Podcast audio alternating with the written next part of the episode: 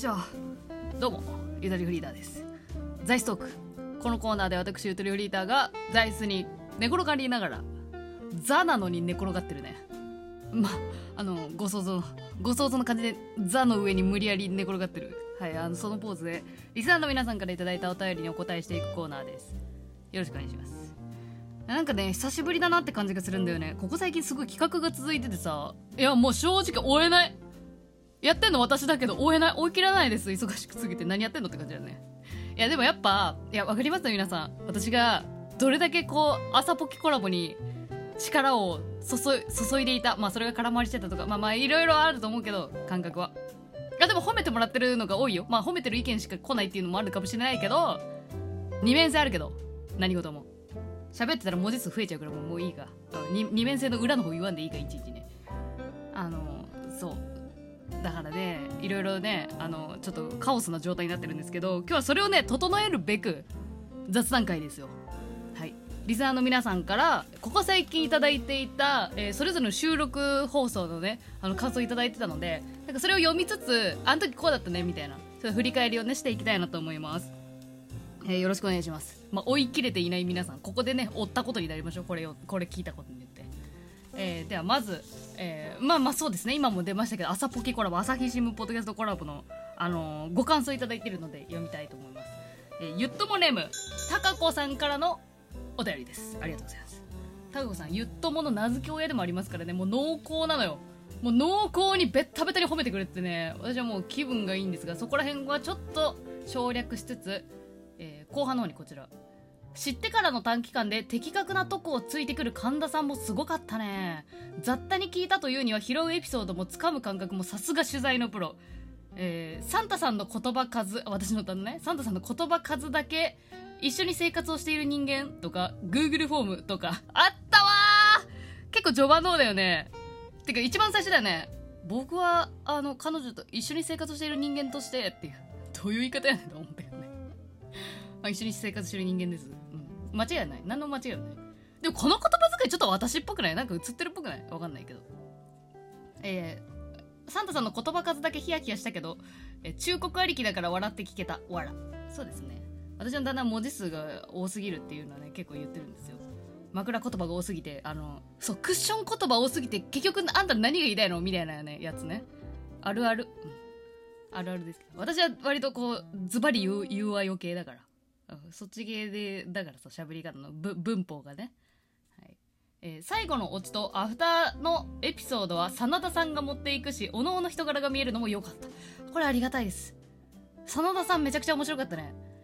うん。本編の方ね本編の方だと割とそのねおとなしくうなずいてくれてる感じが多かったかなと思うんですけどもしかして彼が一番もしかしたらすごいあれかもしれないね。すごいとんでもない一番やばい人かもしれないよね。やばいって言うとあれやけどいろんな意味ありすぎるけど。えでもそれで言ったら神田さんもすごすぎるけどね。うん。エピソードの塊です。あの方たちは、えーメタ達人についてのぶし。なんだか修行の果てみたいね。でも私も深くうなずいたわ。といただきました。ありがとうございます、はい、のぶしね。意味わかんなかったけど私あれ。言ってた。朝ポキ皆さん聞いてくれましたから本編ね。そのぶしって言われた時え何それと思ったけど。なんかねググるとあんまりいい意味出てこなかったのよ。普通に辞典とかで引くとなんか山賊らしい 山賊っぽい感じらしい。だけど多分この場合今回言ってくれた言い方ののぶしでいくとあのあれだね。あの飼い主がいない武士。なんか武士のフリーランスみたいなもんみたいな風に言ってくれて一番わかりやすかったけど。まああの野良で活動してるお侍さんみたいな。でもなんかそれ聞いてまあそんなにピンときてなかったんだけどあのルローニケンシン見ましたね。あれから。ノブシとは何ぞやっていうのを知るためにケンシン見てね映画のやつで佐藤健の方ね。酒場島でござるって言って。酒場島って言ってあの切れ味を自分の方に向けてんのよ。人を切る方は峰打ちになるようにそう切れない包丁のね背中の方を向けて人をねあの切るけど血は出ないじゃん。そのねあの包丁の背中の方でやってるから。で自分の方に刃物切れ味の方を向けてるっていうね。酒場島でござるってって。あれ何回も言ってたね。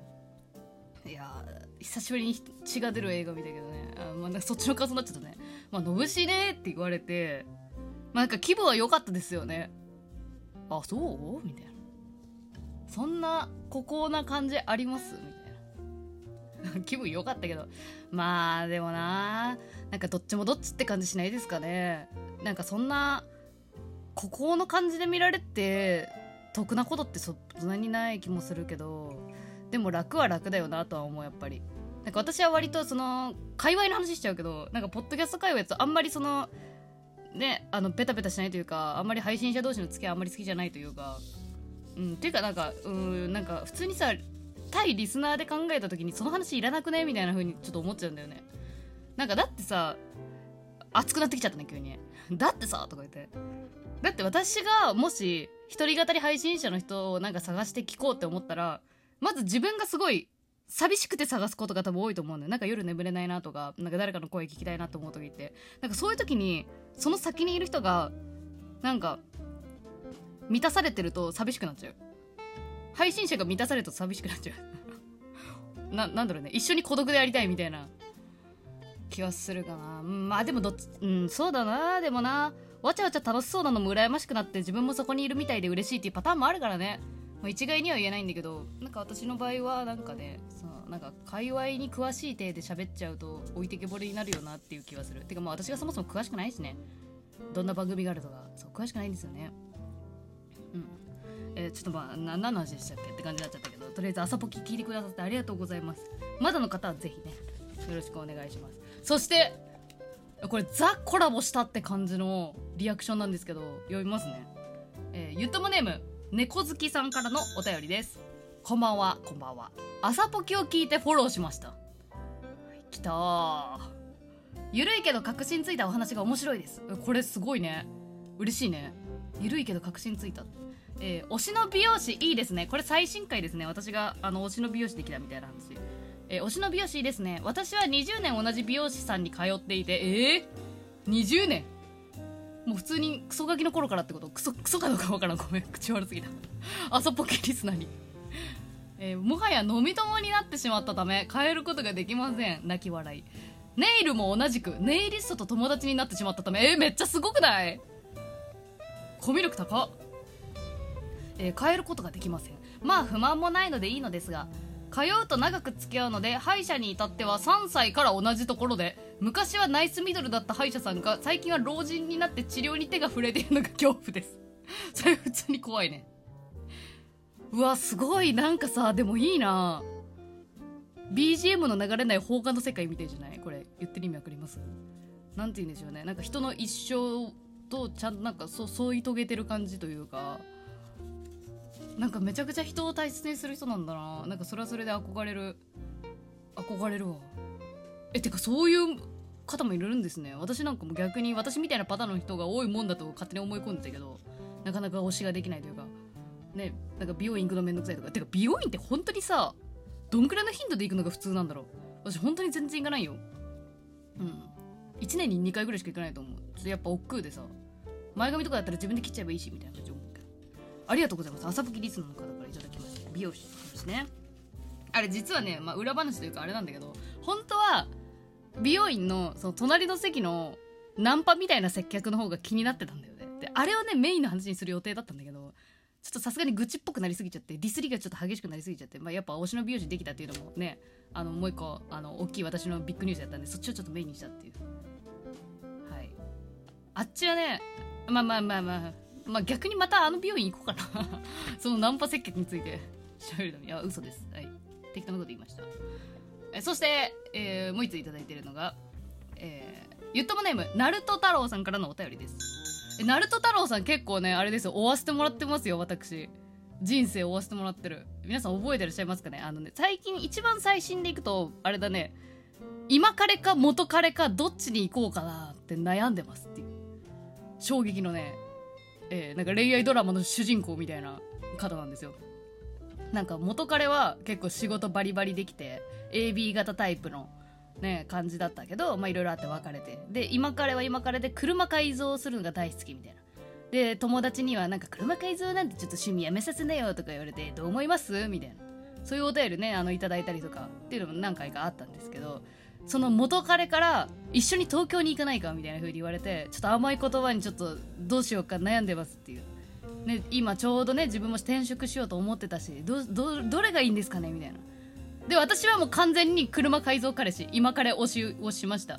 もうそんなんねねどこの馬の骨かわからんっていうか、まあ、元からだけど一回別れた人ともう一回行くっていうのはなかなかやっぱねうまくいってる例はあんまり見たことがないので私は。そう今彼推奨したんでその方から近況いただきました。ゆともネームナルト太郎さん。ゆたばーに新着報告 タイム タイトルコールみたいになった。酔ってるので文章ガタガタ足からずとカッコ書き、えーなんと転職成功して車彼氏と入籍します 自分で車彼氏って言ってるやん。車彼氏と入籍おめでとうございます。すげえ入籍？一気に飛んだねでも最古最古な元彼とはしっかり入籍の報告完了し良きライバルとして邁進予定です。おおおーっつってるけど私はやっぱちょっと一回揺らいだナルト太郎のこと知ってるからね。おーおーっていうおーおー。相談たくさん乗ってくれてありがとうございました。ゆとぼうビッグラブ。でなんかチャラい親指と小指を立てた。これあれ電話してのやつだね。なんかババブル時代とかなんかみんなが使いそうなやつ。親指と小指立てた絵文字4つをつけてくれて。テンション高えな。ありがとうございます。ナルト太郎さんおめでとう入籍いやこれ墓場まで持ってこうねでも。揺らいだことは、まあ、言うてまあお便り送るためにちょっとねあの持ってくれてというか面白おかしく書いてくれた部分はあったと思うんだけど。よかったです。嬉しいです。うん。ぜひ車彼氏とねあのその後入籍まあ結婚式あげるのかな？わかんないけど。また何かありましたらあのいつでもお待ちしてます。嬉しいですその瞬間に立ち会えて。いや結構ねあれ結婚します報告最近増えたね。20代中盤後半になってきて私が。同年代からリスナーが。はい。とまあ続きます。